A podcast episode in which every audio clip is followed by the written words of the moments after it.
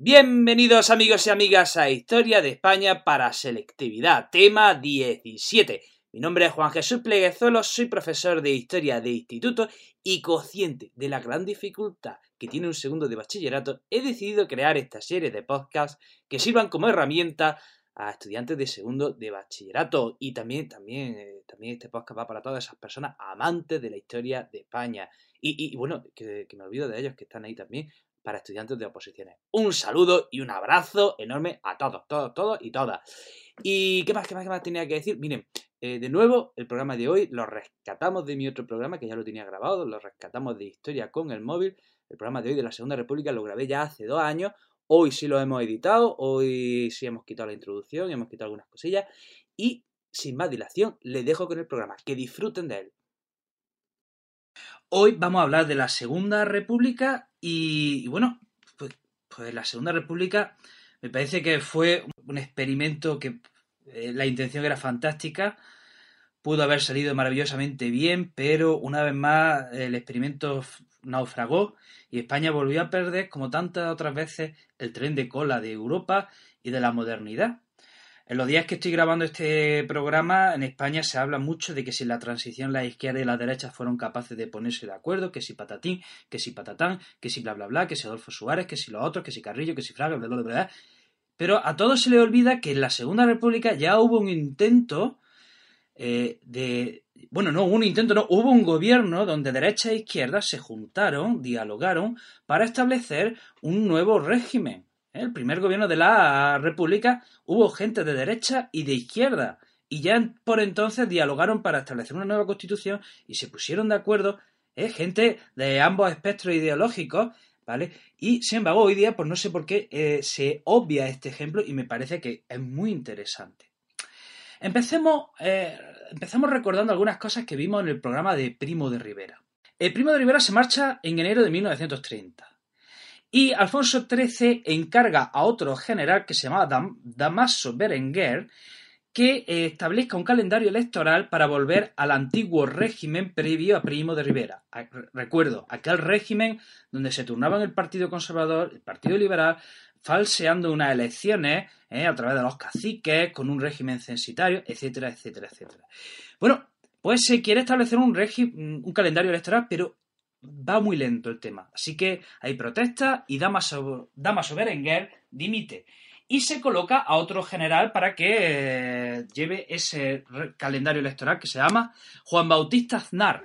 Se convocan las primeras elecciones, por fin serán en 1931, el 12 de abril, serán las elecciones municipales, que se pensaba que al ser municipales se podría mm, manipular el resultado electoral gracias a, las redes caciquiles.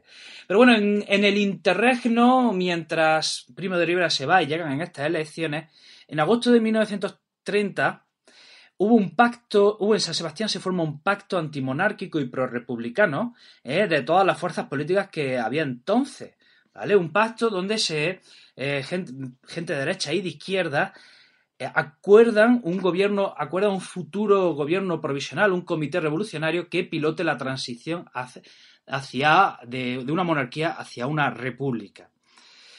Bueno, pues llegan las elecciones de 1930, 12 de abril, y resulta que estas elecciones adquieren un carácter plebiscitario, eh, si bien eran municipales, pero se empieza a debatir si se quiere monarquía y república. Y si bien el resultado general fue que ganan los partidos monárquicos, hay que decir que en las capitales ganan los partidos republicanos. Y como los partidos y como los, los municipios tenían mala fama, porque ahí eh, los resultados pues, dependían de lo que quisiese el cacique, Solo se tiene en cuenta el resultado de las ciudades, ¿eh? el voto urbano, el voto de la gente culta, el voto de la gente de la burguesía, y como estos habían votado república, se entiende que el pueblo quiere república, y Alfonso XIII se la aspira. Así que el 14 de abril de 1930 tenemos que en el Ministerio de Gobernación de Madrid se alza la bandera tricolor y empieza ese nuevo régimen. Toma el poder ese comité provisional que nace del Pacto de San Sebastián, donde, como he dicho antes, hay gente de todos los partidos políticos. Tenemos desde la derecha a políticos como Niceto Alcalá Zamora y Miguel Maura. de centro tenemos a Lerroux, de izquierda, de centro izquierda tenemos a Manuel Azaña, partido del regionalismo tenemos a Casares Quiroga. Bueno, pues toda esta gente tan diversa ideológicamente estaban en el mismo gobierno ¿eh? para pilotar ese nuevo régimen. Estamos hablando de abril de 1931. Problema, problema. Un mes después de la proclamación de la Segunda República empiezan ya los primeros accidentes. En mayo, en mayo, repito, un mes después, se empiezan a atacar iglesias y conventos. ¿eh? Y el gobierno de la República no hizo nada, o no se enteró, o no quiso hacer nada, o no pudo hacer nada. La cuestión es que eh, la iglesia sufre ataques. Y esto la iglesia, pues ya podéis imaginar eh, qué actitud tomará a partir de entonces. Una actitud totalmente antirrepublicana. En el gobierno de la República provisional, repito, el gobierno provisional estaba presidido por Alcalá Zamora. Y lo que hace este gobierno de la República desde el primer momento, bueno, de lo que hace es convocar elecciones para cortes constituyentes. ¿eh? En junio. O sea, tenemos abril programación de la República, mayo ataque a los conventos de la Iglesia y junio tenemos elecciones a cortes constituyentes. Ya sabéis que unas cortes constituyentes son aquellas que se forman para elaborar una constitución. Ojo, no para elaborar un gobierno, para elaborar una constitución. Y en esas elecciones de junio del 31, el partido que gana es el PSOE, le sigue el partido de centro radical, que es el partido de Lerroux, ojo, partido radical que era de centro, y esto cómo se come. Cuando hablamos de partido radical no hablamos de partido extremista, hablamos de partido que va hacia las raíces, radical de raíz, esa es la, es el, de ahí el nombre del partido. Luego tenemos el partido radical socialista, el partido de acción republicana de Azaña, ¿vale? Esos son los, eh, en este orden, son los resultados electorales de junio de las elecciones de junio del 31. Empiezan a debatir, empiezan a hablar, bla, bla, bla, empiezan a charlar y en diciembre ya tenemos la constitución de la Segunda República. ¿Y qué es esta constitución? ¿Qué dice esta constitución? Una constitución tremendamente moderna. Porque, por ejemplo, hay separación de la Iglesia y el Estado. Hay división de poderes. Se dan muchos derechos eh, al, pueblo. ¿eh? Libertad de prensa, libertad de conciencia, libertad de movimiento. O sea, era una constitución muy, muy moderna y muy avanzada. Bueno, pues ya tenemos constitución y ya solo nos falta ahora ya sí nombrar gobierno. Como presidente de la República, quien tenemos, seguimos teniendo a eh, Niceto Alcalá Zamora. Repito, este venía de, la, de la derecha. Y como presidente del gobierno de la República tenemos a Manuel Azaña. Y inicia un gobierno que durará dos años y que se le llama, los libros de historia le llaman el bienio progresista o bienio reformista. ¿Por qué? Porque inicia una cantidad de reformas que pretendían modernizar España. Por ejemplo, hace una reforma agraria. Quiere eh, expropiar tierra a los, a terratenientes previo pago y dar esa tierra a los campesinos para que la puedan cultivar. Problema, eh, estas reformas, si era bastante buena, se, hace tarde, mal y nunca. Tanta burocracia, tanta lentitud, tantas trabas, pues al final ni deja contento a los campesinos, ni deja contento a los terratenientes, no deja contento a nadie. Otra reforma muy importante que se hace es eh, separación de Iglesia-Estado. Relacionada con esto, eh, se establece el matrimonio civil, se hacen cementerios laicos, se establece el divorcio, y a la Iglesia, y esto va a ser lo que más les cuesta, le quita el monopolio de la educación. Ojo, ¿eh? la Iglesia le quita el monopolio. Esto la Iglesia se lo va a hacer pagar a la República. Además, además mm, se disuelven compañías religiosas muy importantes como puede ser la de los jesuitas. Eh, la educación muy importante en la República y empiezan a establecer colegios, empiezan a abrir muchos, numerosos colegios públicos, se contratan a muchos maestros y eh, hay una cosa que es cantadora hoy día que las misiones pedagógicas establecen grupos que van a los pueblos más remotos eh, donde no había donde nunca había llegado la educación ni la cultura y llevan obras de teatro del siglo de oro llevan bibliotecas eh, a lo mejor les suena una tal barraca y un tal García Lorca que estuvo en estas misiones pedagógicas eh, en su con su compañía La Barraca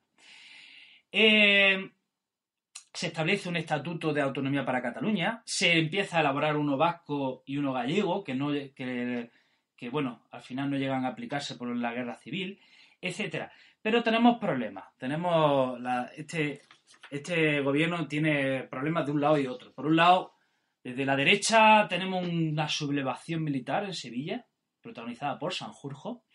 Y desde la izquierda, desde el anarquismo, hay también una llamada a la revolución y a la revuelta. Así, en Casa Vieja, en Cádiz, un grupo de campesinos ataca a un cuartel de la Guardia Civil ¿eh? y hay tiroteos y el gobierno pues va a sofocar esa revuelta y al final acaba esta revuelta, esta sofocación acaba en masacre. Y este escándalo perjudica a Azaña, porque, por ejemplo, el PSOE que le estaba dando su apoyo se lo retira, Azaña se queda solo y Alcalá Zamora reacciona de la siguiente forma. En septiembre del 33 disuelve las Cortes y se, y se convocan elecciones en noviembre. En noviembre. ¿Y cómo qué tenemos en estas elecciones de noviembre? Pues que las derechas, las derechas van juntas en un partido político que se llama la CEDA y las izquierdas van por separada.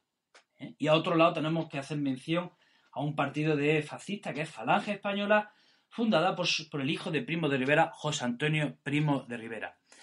¿Qué hace este, a este bienio, a este nuevo gobierno? Le llamamos bienio de derechas porque solo dura dos años. ¿Y qué es lo que hace este gobierno? Pues muy sencillo. Echar atrás todas las reformas del gobierno anterior. Eso es lo primero. Segundo, hace una amnistía para eh, los sublevados en Sevilla eh, y la sublevación que había protagonizado Sanjurjo. Y tenemos que decir una cosa. Eh, las elecciones del 33 la gana la CEDA. Pero no gobierna la CEDA, gobierna el Partido Radical de Lerroux. ¿Y esto por qué si gana la CEDA? Resulta que en el 33 es el año en que Hitler definitivamente se hace con todos los poderes en Alemania. En Italia el partido fascista Mussolini está ya más fuerte que nunca. ¿Vale? Y sucede que en España los, de izquierda dicen, un momento, a ver si la CEDA va a hacer lo mismo que ha hecho Hitler en Alemania. ¿Eh? Ganar una elección y luego eh, da un golpe de Estado. Entonces, Alcalá Zamora hace una maniobra que es nombrar jefe de gobierno al segundo partido más votado, que es el Partido Radical. Era una forma de tranquilizar a la izquierda y decirles, relajaos, tranquilos, que aquí no va a haber golpe de Estado, ni va a haber fascismo, ni va a haber dictadura. Así que gobierna el segundo partido más votado, que es el Partido Radical de Lerroux. Problema. En octubre del 34, el gobierno de Lerroux da entrada a su gobierno a tres miembros de la CEDA. Y dicen los de izquierda, ¡Ey! Que habíais dicho que no iban a gobernar. Que habíais dicho que la CEDA se iba a quedar fuera del gobierno. ¿Qué hace la gente de izquierda? Aprovecha y hace una llamada a la revolución. Ojo, revolución se entiende a la rusa. ¿eh? Una, revolución rusa, una revolución comunista. Revolución que triunfa en Asturias y en Cataluña, donde en Cataluña se proclama el Estado eh, se proclama la República Independiente dentro de la Federación Española, y en Asturias la revuelta dura 10 días, nada menos y nada más. ¿Y quién va a sofocar esa revuelta? Va Franco, el general Franco, con los legionarios de Marruecos, con los moros de Marruecos. Allá donde empezó la reconquista, allí volvieron los moros para sofocar a la revolución de octubre. O sea, por lo, que podéis ver, este, este gobierno de derechas también tiene muchos problemas. ¿Y por qué termina este gobierno de derechas? Pues porque hay un caso de corrupción un caso de corrupción muy grave. Eh, un holandés que se llama Strauss y su socio Perle eh, hacen una ruleta que estaba trucada, que se quieren vender por casino. Y esta ruleta soborna a varios miembros del gobierno de Lerroux. Y este, y este escándalo de corrupción, debido a esta ruleta trucada, que se llama Straperlo, acaba con este gobierno de Lerroux. Y bueno, se convocan otra vez Alcalá Zamora, que sigue de presidente de la República, convoca otra vez elecciones para febrero del 36 y aquí ocurre lo contrario. En febrero del 36 las izquierdas van unidas bajo el nombre Frente Popular y las derechas van completamente desunidas. ¿Y qué hace este gobierno ahora de izquierda? Pues lo podéis imaginar, volver a poner en marcha todas las reformas que se había puesto, que se habían emprendido en el bienio reformista con Manuel Azaña. ¿Quién gobierna? ¿Quién es el presidente del gobierno? Otra vez Manuel Azaña. Otra vez Manuel Azaña por pocos meses. Porque, atención, en abril del 36 se destituye a Alcalá Zamora como presidente de la República y se nombra a Manuel Azaña como presidente de la República. Y como presidente del gobierno se nombra a Casares Quiroga. Repito, repito, tenemos como jefe de gobierno a, perdón, tenemos como presidente de la República a Alcalá Zamora, que se le destituye en abril por quien era presidente del gobierno, que era, o sea, a Manuel Azaña. Y como presidente del gobierno se nombra a Casares Quiroga, que ya hemos dicho que era un regionalista gallego. ¿Y qué hace este gobierno? Pues amnistía a los sublevados en, octubre del 34, quiere alejar a los generales susceptibles de golpistas, como puede ser Codet, Mola, Franco, lo aleja de, la, de, Madrid. Y, pero bueno, otra vez, otra vez las cosas se van de las manos y empiezan a haber choques en las calles, empieza a haber enfrentamientos y tenemos, vamos a destacar dos asesinatos que son el preludio ya, la mecha que enciende eh, lo que va a venir después. Tenemos que hablar del asesinato del teniente Castillo, que, era, que había participado con las milicias de izquierda. Y, y luego tenemos que hablar del asesinato de Calvo Sotelo, que era un político de derecha. Estos, dos asesinatos en julio del 36 son las mechas que terminan de encender lo que es la guerra civil. Pues bueno, amigos y amigas, este ha sido el programa de, de hoy. Insisto, creo que va a venir muy bien para los que estéis estudiando segundo de bachillerato. Les deseo que pasen una feliz semana. ¿eh? No se olviden de ser felices, de hacer felices a los demás. Y me despido con un fuerte abrazo y hasta la semana que viene.